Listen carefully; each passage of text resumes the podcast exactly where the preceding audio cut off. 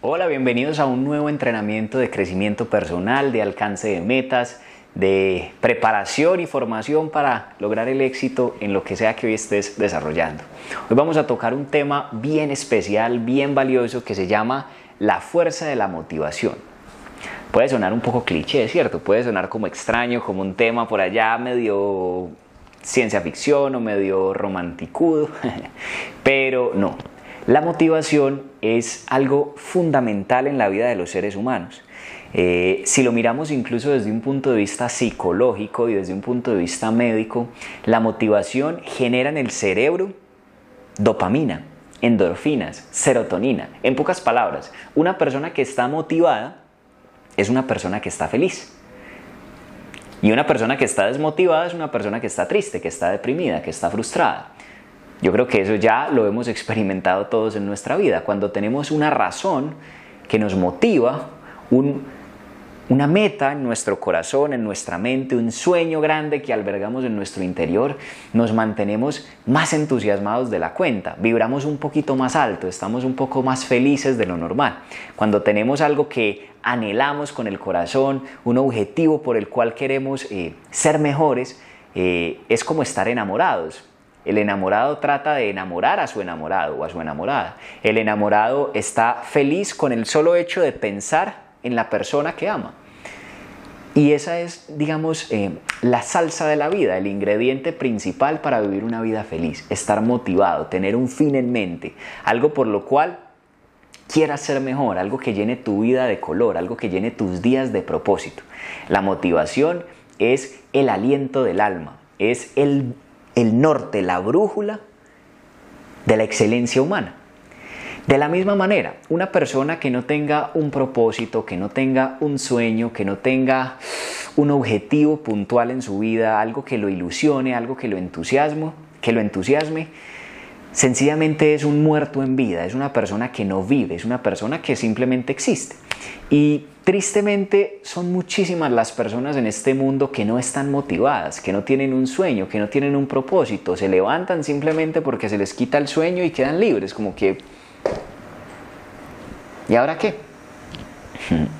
Hay muchas personas que tristemente no las motiva su trabajo.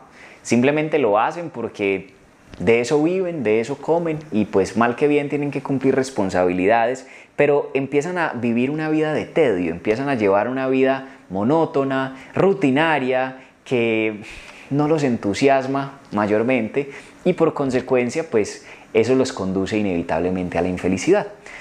Ahora, si tú estás viendo este video, lo más probable es que en tu corazón tengas un sueño, un sueño de ser empresario, un sueño de ser millonario, un sueño de ser exitoso, un sueño de ayudar a la gente, un sueño de sacar una carrera profesional adelante, un sueño de volverte famoso, qué sé yo. Y yo personalmente aliento a que las personas sueñen, porque un soñador es una persona que genera un cambio en la sociedad. Aquel que está lo suficientemente loco como para creer que puede ir por algo que aún no existe, como decía Steve Jobs, es precisamente esa persona la que logra cambiar el mundo. Aquellos que están lo suficientemente locos como para creer en la grandeza de sus sueños son los que efectivamente hacen que esos sueños se vuelvan realidad y que la realidad supere incluso aquello que soñar. Por eso la motivación es algo que los seres humanos tenemos que alimentar todos los días. Vuelvo y te repito, la motivación nace de tener un sueño, de tener un deseo, de tener un proyecto, de visualizarte en un punto en el futuro en el que todavía no estás, pero que es, es decir, esa, esa certeza de llegar a un sitio mejor, de lograr más, de vivir mejor, de alcanzar más, de ayudar más, de crecer más, le da motivación a tu momento presente, le da motivación a tus días. Cuando nosotros entendemos la importancia de la motivación y somos conscientes de que sin un sueño que nos motive todos los días, la vida se vuelve un sinsentido, un pasar y pasar de vidas, una rutina, una monotonía interminable, entendemos que eh, es un elemento fundamental que debemos, vuelvo y repito, alimentar permanentemente. Pero entonces, ¿qué sucede? Todos los seres humanos, como les venía mencionando, tenemos sí o sí que tener un reto en nuestras vidas. Y quiero que te preguntes, ¿qué quieres lograr en los próximos años, por poner un ejemplo, en cinco años, ¿cómo te visualizas? ¿Dónde vas a estar? ¿Cuánto te vas a estar ganando? ¿Cómo vas a estar viviendo? ¿Sí? Si pensar en tu futuro no te motiva en este momento, es porque quizá no te has sentado a definir un futuro que realmente sea importante para ti, que sea atractivo. Hay personas que tristemente nunca se sientan a pensar en su futuro. Hay personas que nunca se sientan a preguntarse, hombre, ¿yo para dónde voy con mi vida? ¿Yo qué quiero construir? ¿Qué legado quiero dejar? ¿Cómo quiero vivir en un futuro? Si tú dejas tu futuro a merced de las circunstancias, sencillamente terminarás construyendo el futuro de otros. Si tú no eres protagonista de tu propia vida, terminarás siendo papel de reparto en la vida de otros. Por ende es muy muy importante que todos frecuentemente nos sentemos a proyectarnos, porque en el momento en que se te olvide para dónde vas, ahí es donde la motivación se empieza a evaporar porque ya tu vida no tiene un norte, no tiene dirección. Y recuerda, lo que le da sentido a un camino es el destino. Pero si se te olvida el destino, caminar carece de todo sentido. Muy bien, entonces, cuando tú en este momento, siguiendo el ejercicio, piensas qué quieres lograr en cinco años, cómo te ves, cuánto quieres ganar, a quién le quieres ayudar, en qué lugar del mundo quieres estar, es decir, y eso a ti te motiva lo suficiente, entonces aparece algo que quiero que toquemos que se llama la curva de la motivación. ¿Cómo saber si aquello que te motiva realmente te motiva? ¿Cómo saber si eso que sueñas realmente es algo que tú deseas? Y lo más importante, es algo que está en tus capacidades alcanzar. Y esta teoría es muy interesante porque dice que la motivación depende del grado de dificultad de aquello que te motiva. Es decir, si lo que tú aspiras lograr en cinco años es demasiado difícil, tu motivación va a ser demasiado baja. Y de la misma manera, si lo que tú aspiras en cinco años es demasiado fácil, o sea, algo demasiado tonto, tu motivación también va a ser demasiado baja. Es decir, exceso de dificultad y exceso de facilidad hace que tu motivación sea minúscula. ¿Ok? O sea, las cosas fáciles no nos motivan. Y las cosas demasiado difíciles tampoco nos motivan, nos frustran. Las cosas fáciles, ojo con esto, es bien importante, nos aburren, generan aburrimiento. Y las cosas muy difíciles generan frustración. Entonces, es muy común que las personas se pongan metas que son demasiado fáciles o que son demasiado difíciles y por consecuencia no accionan, porque ojo, la motivación te conduce a tomar acción. Tú no te vas a mover si no te sientes motivado. Primero tiene que haber un estímulo antes de haber una respuesta. Y te voy a poner un ejemplo muy sencillo para que analicemos exceso de dificultad y exceso de facilidad. Supongamos que tú eh, tienes la que tengas, qué sé yo, en mi caso 26 años. Y a mí me ponen un reto, ojo con esto, me ponen un reto y es que en seis meses yo tengo que ser nadador olímpico. Cosa que en los próximos olímpicos, suponiendo que es en seis meses, yo me gane la medalla de oro. Si tú me lo preguntas, yo automáticamente me frustro porque veo ese resultado en seis meses demasiado difícil. Claro, porque las personas que se ganan la medalla de oro en los Olímpicos son personas que desde que estaban en el vientre de la mamá ya nadaban, o sea, estaban en el líquido amniótico y ya estaban haciendo piscinas. Desde que nacieron ya sabían nadar y todos los días trabajan y, entrenan, qué sé yo, 8 o 10 horas en el, en el, ejercicio de la natación y por consecuencia hoy día parecen eh, hombres peces. Muy bien.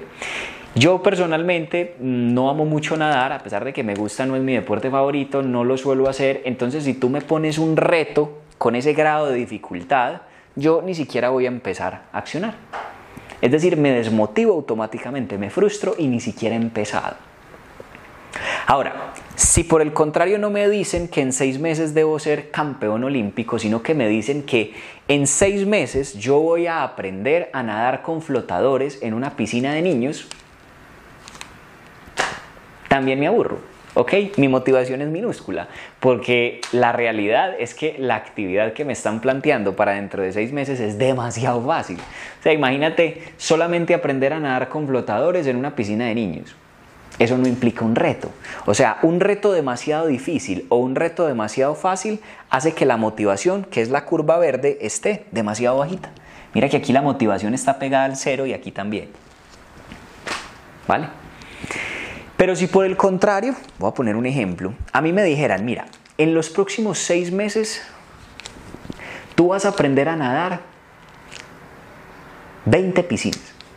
Y eso te va a mejorar tu condición física y eso va a hacer que tengas una mejor salud y eso va a hacer que tonifiques más tus músculos o incluso eso va a hacer que tú crezcas un poco más tu estatura.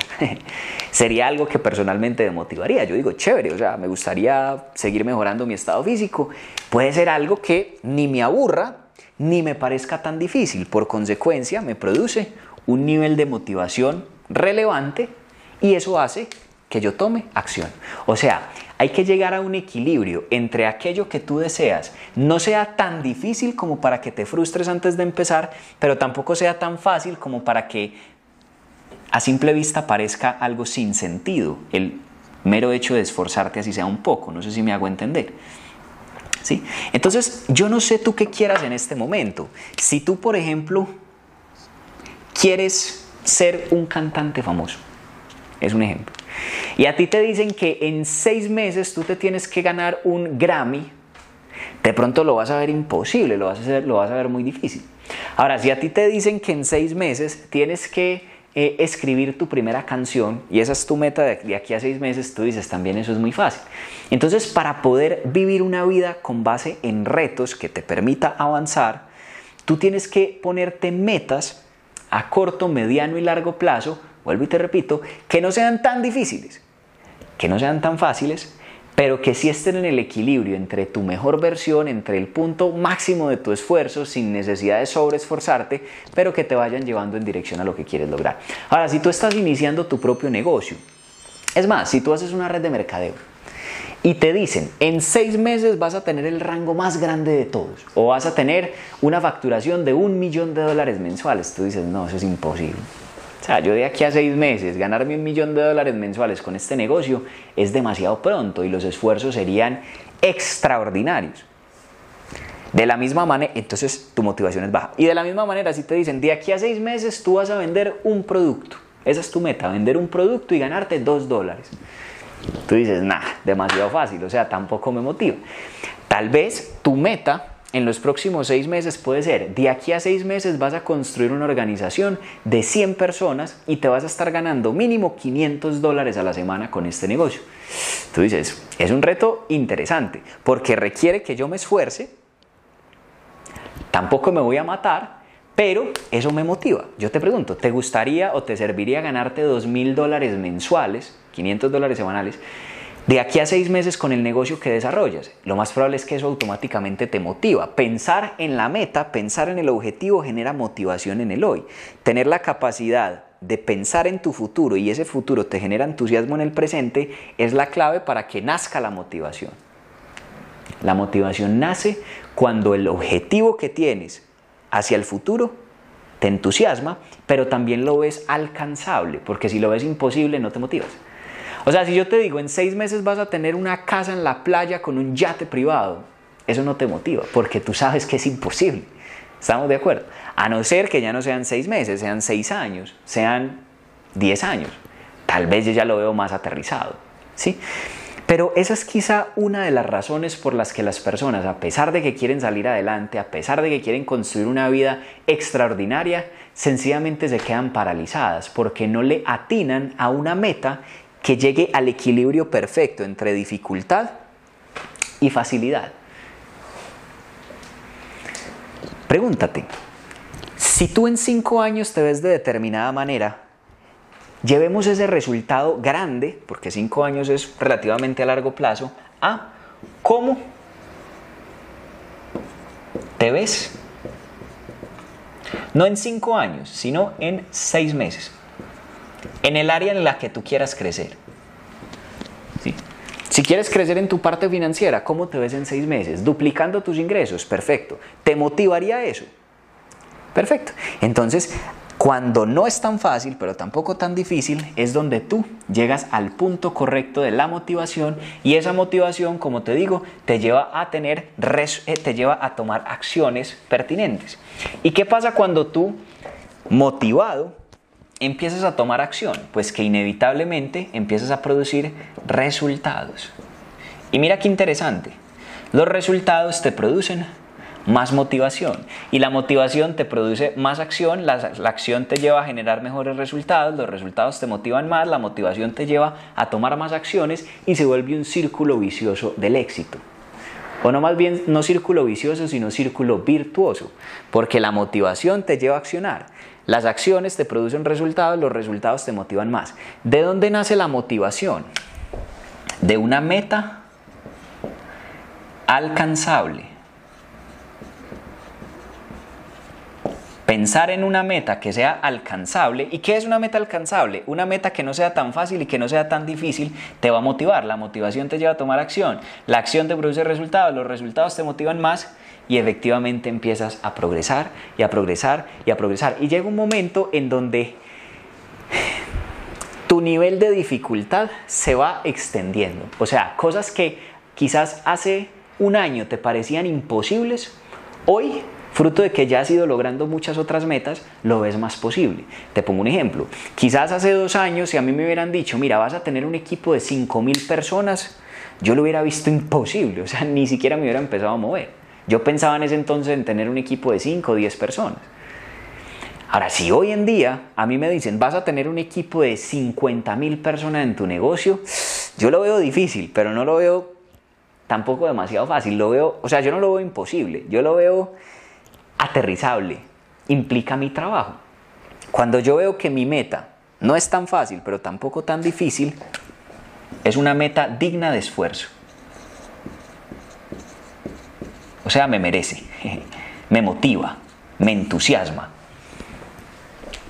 Ahí está la clave. Aprendamos a identificar qué queremos, garanticemos que eso que queremos no sea tan fácil, pero tampoco tan difícil, y eso que queremos nos va a llevar a que estemos entusiasmados. El entusiasmo nos lleva a tomar acción, las acciones inevitablemente producen resultados y si son positivos nos motivamos más. Y ya está. Esa es la clave. Si este video te sirvió, te invito a que lo compartas, a que por favor nos dejes en los comentarios qué aprendiste, cuéntanos cuál ha sido esa meta que quizá no te ha motivado lo suficiente como para tomar las acciones necesarias y emprender tu movimiento en esa dirección y cuéntanos también cuál va a ser a partir de ahora esa meta, que no es tan fácil, pero tampoco tan difícil, pero que sí es un reto perfecto para ti y que si lo cumples, en unos años vas a vivir la vida que realmente deseas. Te invito a que te suscribas al canal, a que le des me gusta y a que estés conectado porque seguramente en este canal seguirás recibiendo información de mucho valor. Te mando un abrazo y nos vemos en una próxima ocasión.